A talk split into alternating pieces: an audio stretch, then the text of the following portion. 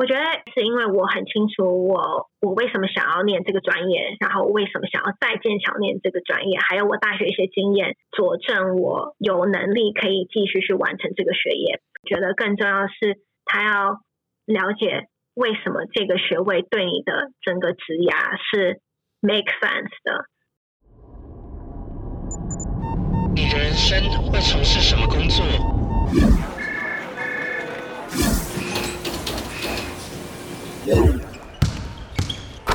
你的生命会如何展现热情？我是 Vance，我在这里陪你一起找出内在的知恩精神，在变化多端的世界与产业里，获得快乐与自信，成为晋级的知恩，Enter to Win。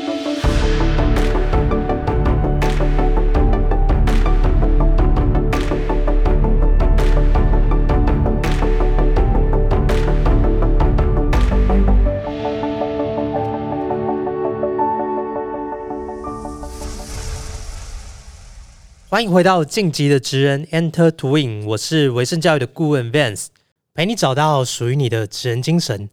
今天邀请到这位特别来宾呢，他是一位土生土长的台湾人，而我是在知名的网络媒体平台换日线的专栏呢，有看到他的文章。那我发现他写了蛮多很有深度的文章，然后呢，我发现他的学历真的非常非常的惊人。他毕业于英国的剑桥大学流行病学硕士。那目前呢是在美国艾默里大学医学院攻读医学院和流行病学博士双学位。那目前呢，他人是在美国的亚特兰大，所以呢，今天我是第一次采用远端录音的方式，邀请他来跟我们分享他在海外的留学经验。那让我们欢迎今天的来宾 Wendy。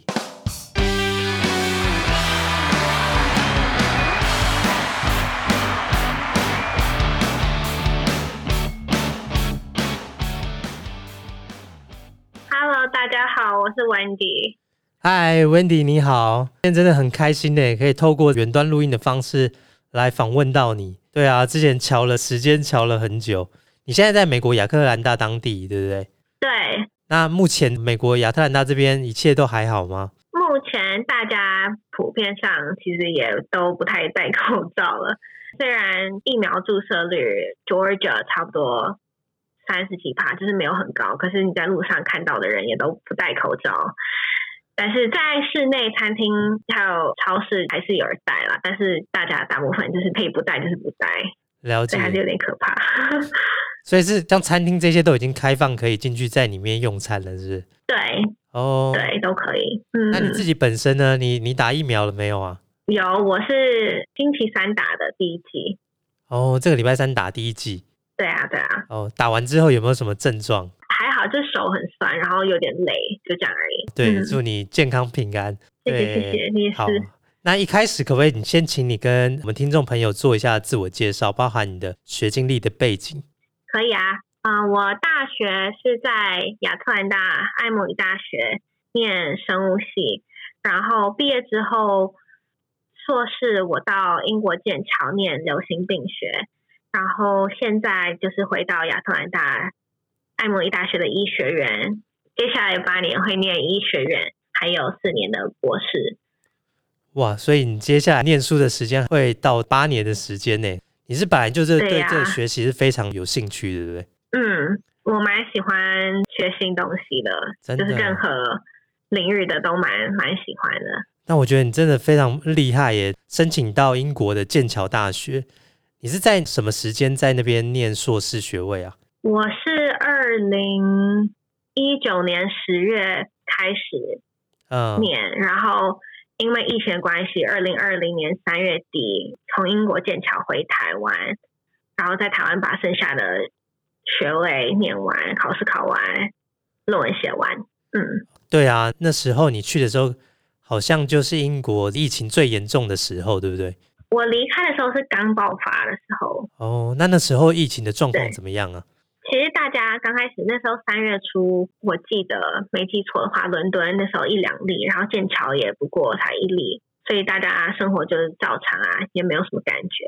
然后记得那时候三月八号，我还跟台湾同学会一起吃饭，然后那时候大家就在讨论哦，是不是要回台湾啊？有些人在讲，然后突然过几天就是疫情急转直下，学校发布 Amber Alert，最后又到 Red Alert，就是强制驱离学生，就是希望你如果可以回家，就是请赶快回家。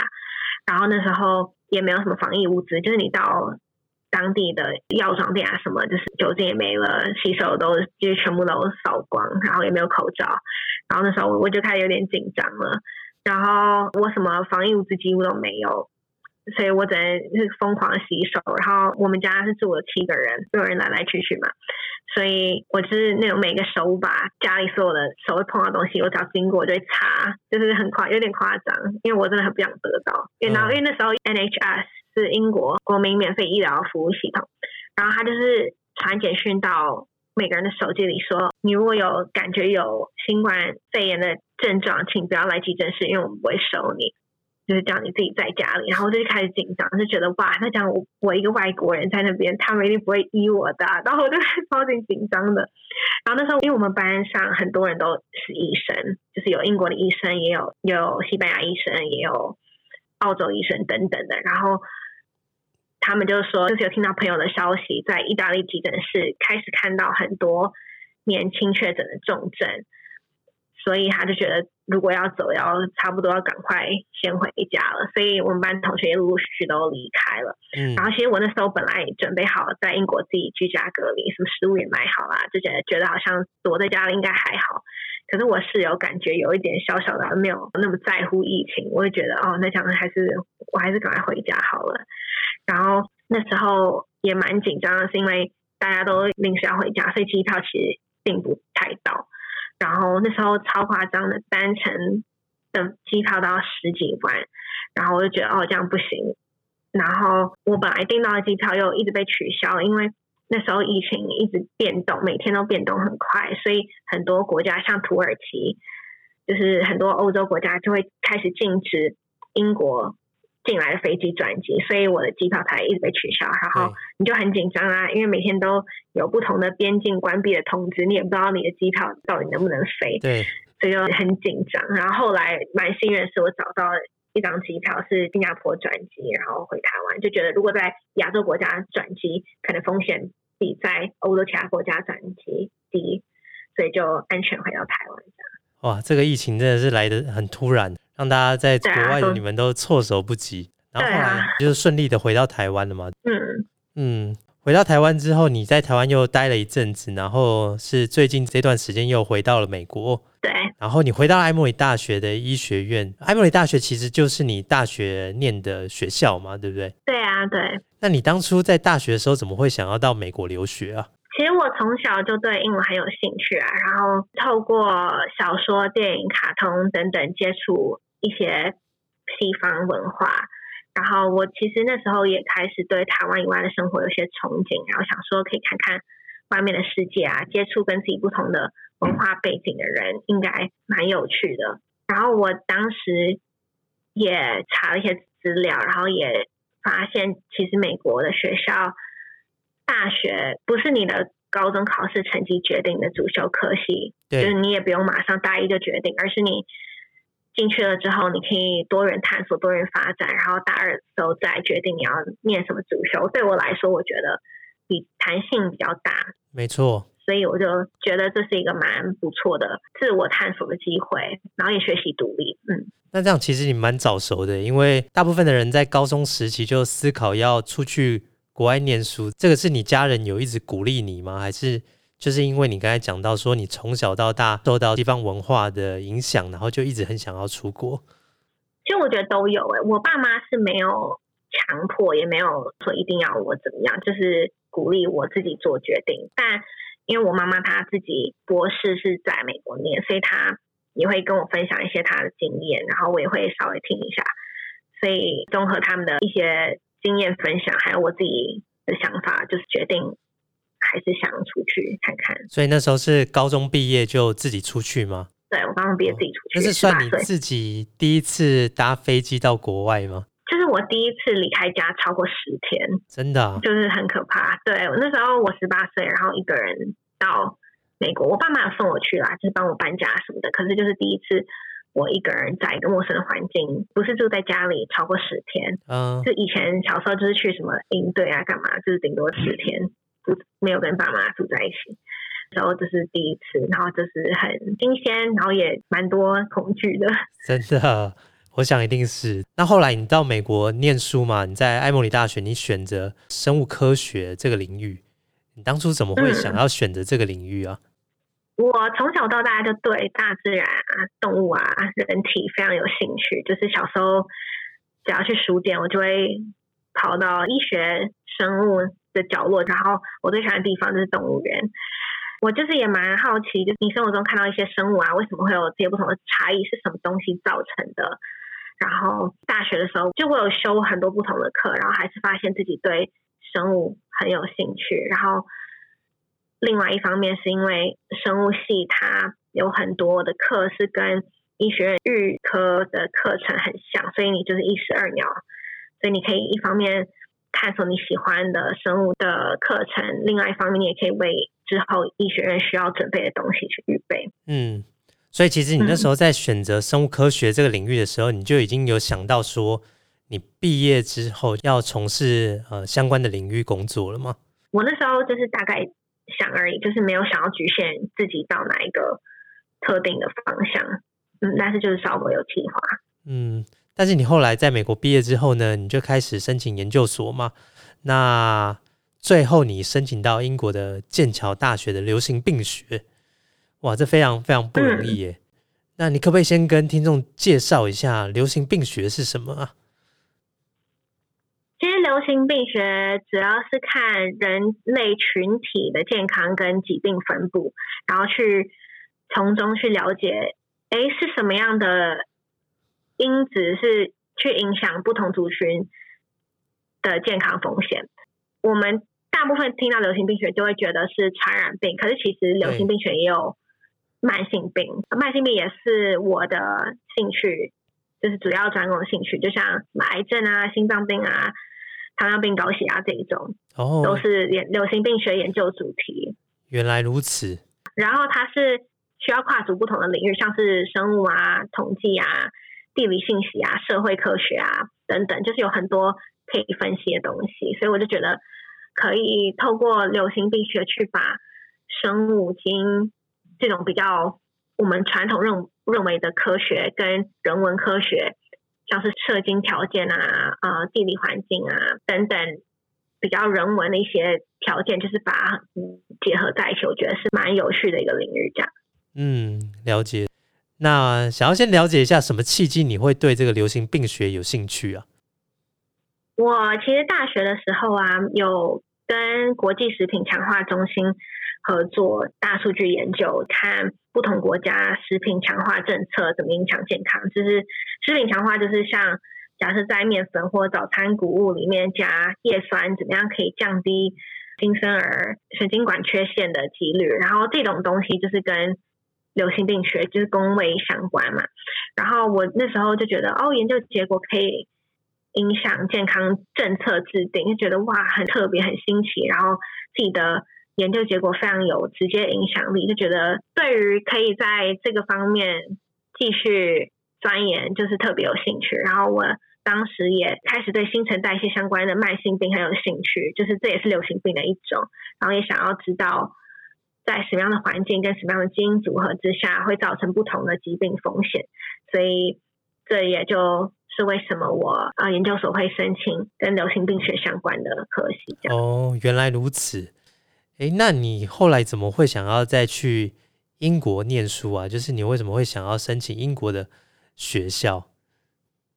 因为其实这里有 back stories 啊，就是因为我高中的时候参加外交小尖兵，然后我们有到英国去参访，然后那时候就觉得这个环境非常梦幻，然后很像童话故事，然后就很喜欢那里的环境。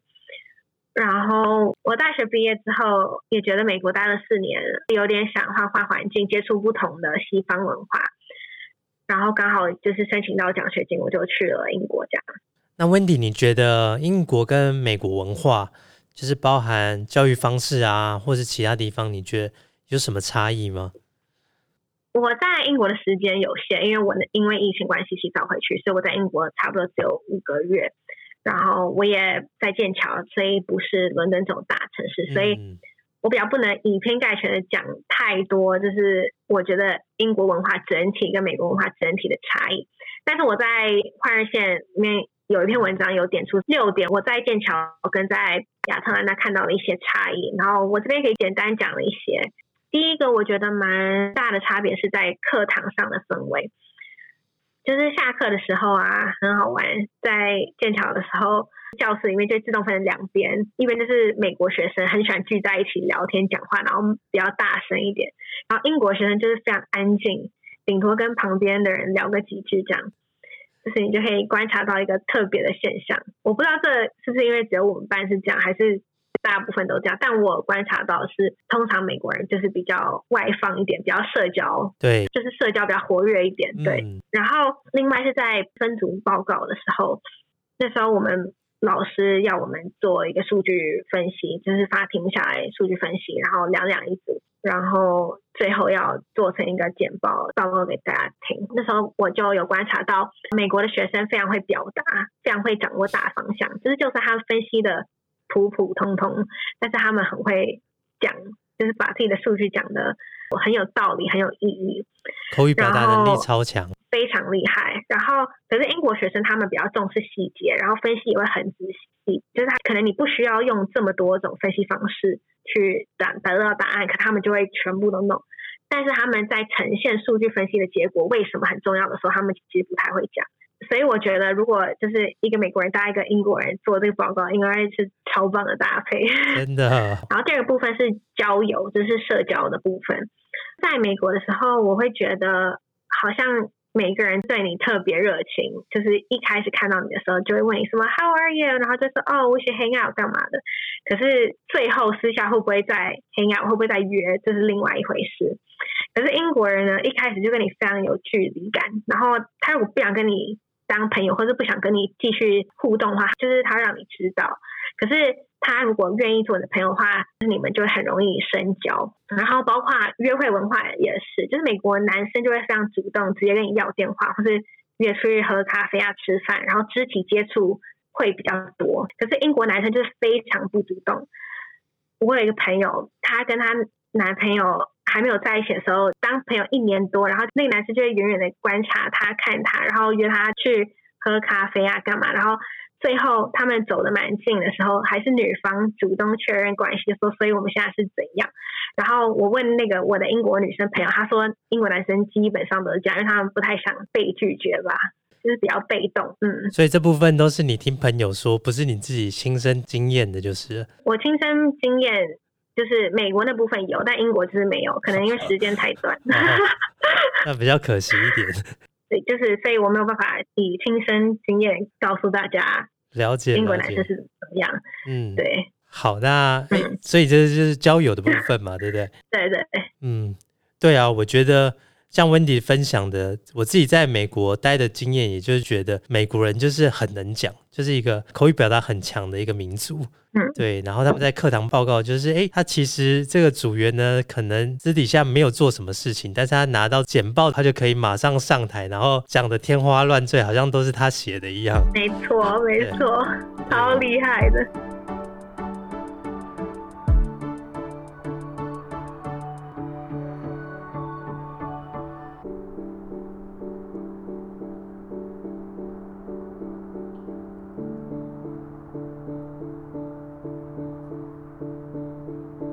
好，那温迪你自己在剑桥，你说待了五个月的时间嘛，对不对？对对那我觉得在这五个月的时间，应该也有一些非常不错的体验吧。对啊，剑桥大学又是全世界排名这么好的名校，它一定是申请非常不容易。你可不可以分享一下你当初在申请剑桥大学的一个申请过程？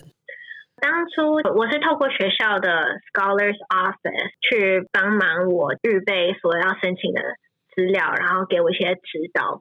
然后申请的 component 就是自传，然后自传就是写你为什么想要念这个专业啊，你为什么想要来剑桥啊，然后，你需要写，因为你是念你是申请硕士，所以需要一个研究的 proposal，就是你要 propose 你要写什么样，你要做什么样的 research，对，然后然后还有面试，就是你会需要跟 department 面试。然后那时候我申请完，我一月就收到录取通知，但是因为那时候没有奖学金，所以我就还有其他就是要申请奖学金的资料。然后当时我有申请那个比尔盖茨协会的奖学金，就是 Gates Cambridge Scholarship，嗯，然后他是他那个录取几率超低，就是在零点三趴吧。然后那时候四月面试，然后他就是主要是要选全世界的人才，就是那种可以改变世界的人才。我那时候面试两轮，我到第二轮就是候补，就是差一点点，临门一脚。对，但没关系，因为我本来就没那么厉害。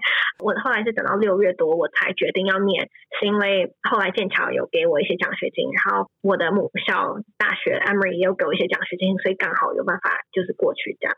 哇，我觉得非常不容易耶，就是光申请到这么好的学校就已经很困难了，然后还可以拿到这个学校补助的奖学金。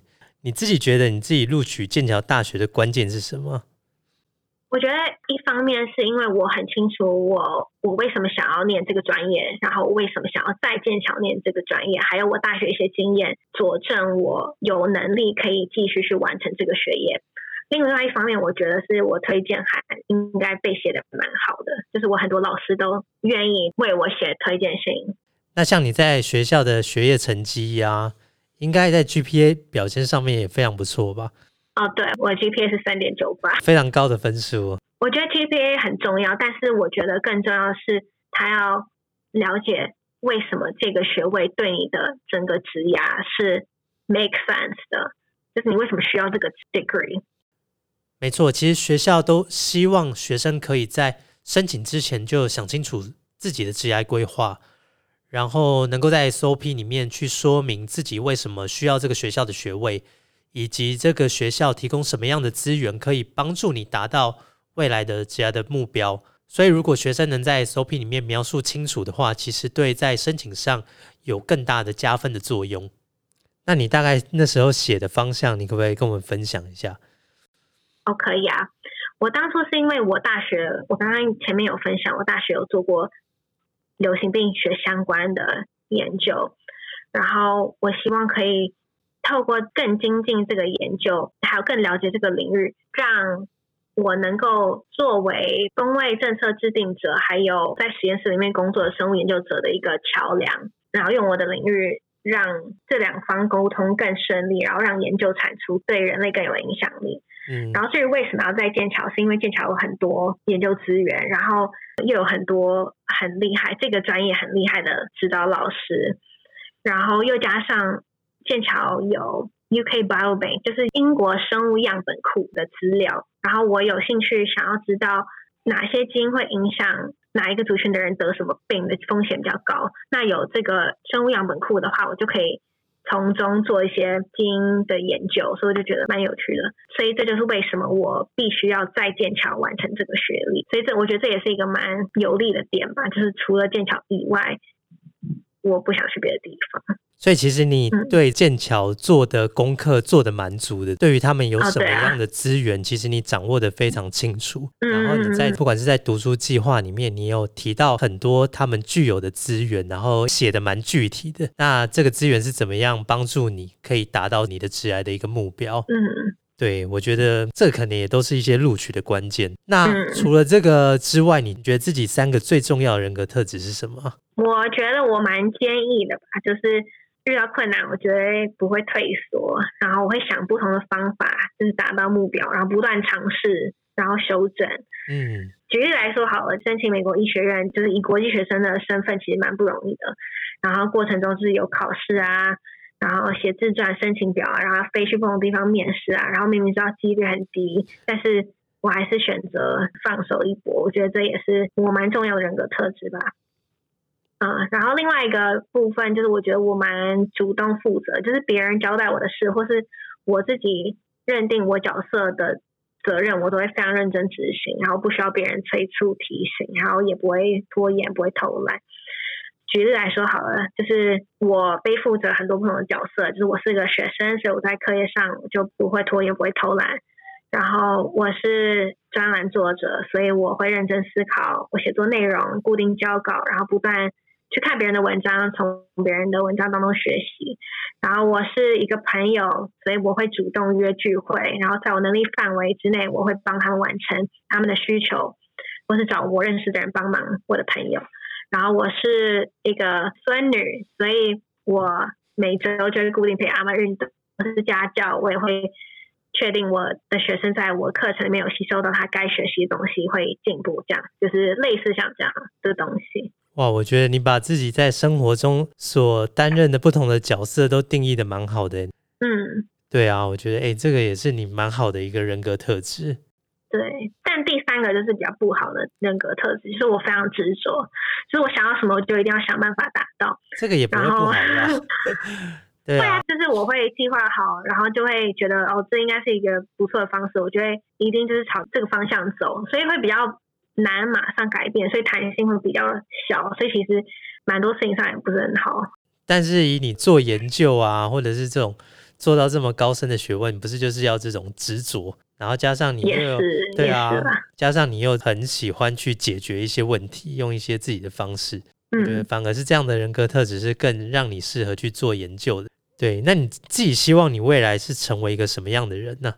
嗯，希望我可以成为一个温暖然后有智慧的人。你现在就已经是温暖又有智慧的人，这不用等到未来啊。对啊，是假的。对啊，没有没有，因为我想要我想要用我自己的能力，不管是生活经验啊，或是专业知识，就是帮助人跟人家互动，然后让别人觉得跟我相处之后有种就是温暖、被充电、被照顾的感觉。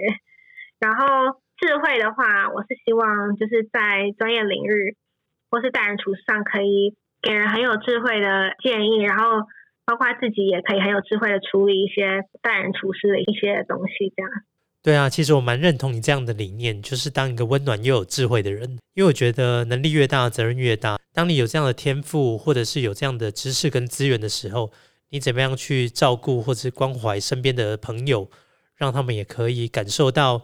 你的温暖，然后得到你的帮助，让他们也可以成为更好的人。我觉得这个是很棒的理念。那 Wendy，像你念到这么高的学历，又顶着名校的光环，那你觉得这样的光环对你的人生有没有什么样的影响？我觉得反而是让我觉得我蛮不怎么样的吧，就是因为你在你在剑桥啊。就你会觉得哦，一山还有一山高，就是有很多东西可以学，然后很多东西都很有趣，就是穷尽一生都学不完的那种知识，就是会觉得会激发我想在不同领域精进，就是除了自己本分的专业之外的其他领域也可以多方学习，这样对啊。然后另外，我觉得看到很多同学都。在自己专业领域之外，有很多完全不相关的兴趣，不管是可能做面包也好啊，爬山也好啊，然后玩乐器也好等等，就觉得哦，那自己也应该要开始去探索一些除了自己专业领域以外的一些技能跟兴趣。这样，那你有没有试着开始探索自己的兴趣是什么？有啊，这一年半我在台湾学习了蛮多不同的东西。有做了什么事情吗？我开始写换日线的文章啊，因为我从小其实就蛮喜欢写作，只是因为大学太忙了，比较没有时间，所以今年有开始有时间写，就觉得嗯是蛮好的沉淀啦。对，然后自己养野生酵母，然后做酸种面包，所以那个也蛮好玩的。然后我也爬了蛮多山的，我四月底去爬日山，就是有机会尝试一些读书以外的事。真的，我觉得这个都是会让你人生的体验会更多元，然后。也同时在从事这些活动的过程中，会激发你更多的一些想法。对我觉得对你来说应该是非常好。那因为你自己刚才提到说你也是换日线的专栏作者嘛？哎，当初是什么样的一个机缘？跟是他们来找你写文章吗？还是你自己主动投稿？其实是有一个剑桥的朋友，他是换日线的专栏作者，然后我们那天有天在聊天，就聊到。我想要写文章的计划，他就说：“哎，那你要不要试试看投换日线？然后就是投你的作者简介，还有一篇写作样本，看看他们觉得怎么样。”然后我就投了，然后也蛮感谢主编，直接说：“哦，我觉得你的背景蛮有趣的，然后我们希望可以帮你开一个专栏。”然后就直接开始写了。对啊，然后我觉得会想持续写文章，是因为我觉得这个过程让我可以去整理五年来留学生活的一些点点滴滴吧，然后可以当做一些沉淀啊、记录跟纪念，就是自我抒发、疗愈。对，我想你在构思这些文章的背后，应该花了很多的时间哦，在做整理。嗯，对啊，就是我觉得有一种在玩连连看的感觉，就是把过去不管是好或不好的经验可以串联起来，然后看到当中的一些意义，就觉得蛮好的。对，那是什么样的动机会让你想要持续在写文章啊？我觉得主要是因为透过写文章可以有很多的分享跟交流吧，有蛮多读者就会传讯息给我说，哦，就是看到你的文章觉得感同身受啊，然后或是有些就是也是读流行病学的人想要在专业领域上交流分享，我觉得可以持续去经营这个网络，我觉得蛮好的，所以才让我想继续经营，然后继续写文章。我觉得真的是蛮不错的，包含我自己也是在换日线的专栏看到你，然后才主动来跟你邀这个专访的机会。对啊，嗯所以我觉得你在文章的品质上面真的是写的非常好，然后非常用心。那你除谢谢谢谢。对啊，但你自己在国外这么久的时间，你觉得改变你最多的是什么？我觉得是个性诶、我以前超级害羞、内向、被动，真然后的吗？哇，看不出来对，。就是别人都要来找我聊天，我不太主动跟别人聊天，然后我很喜欢依赖别人，就很喜欢被照顾。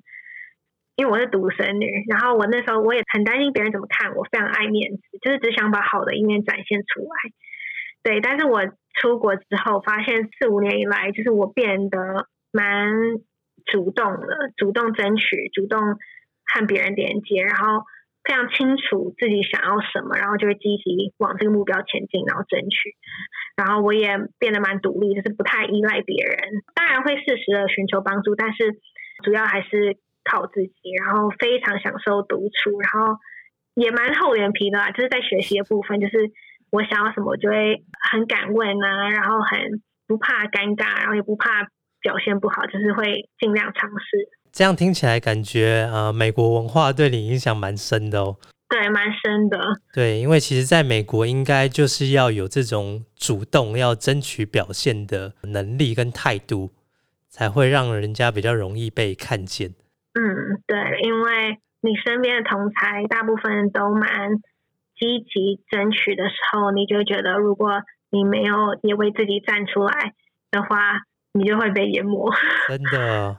那包含你现在就是准备要进美国念医学院吗？美国医学院也是相当难申请的，对啊。那你可不可以也大概分享一下你当初怎么申请上美国医学院的这个过程呢、可以啊，我觉得我幸运的成分居多，因为我六月投了，他六月是申请开始，然后也是就是有考试成绩啊、自传啊，然后每个学校自己有独立需要写的文章，然后因为我是国际学生，然后申请几率就是又降更低，对然后我指定考试也是非常不起眼的分数，就是很普通的分数，所以我那时候期望本来就没有很高，想说还是试试看好了。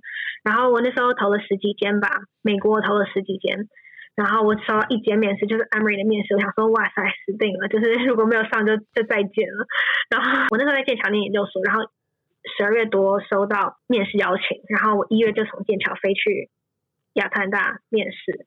然后他面试就是那种四十八小时的面试，他就是从各种不同角度层面观察你。就是他当然有那种传统的面试，就是三十到四十五分钟，然后你跟不同的教授啊、医学院的老师啊等等的去有一般传统的那种面试问答，就是问你为什么想念医学院啊，然后有没有什么与病人互动的经验啊。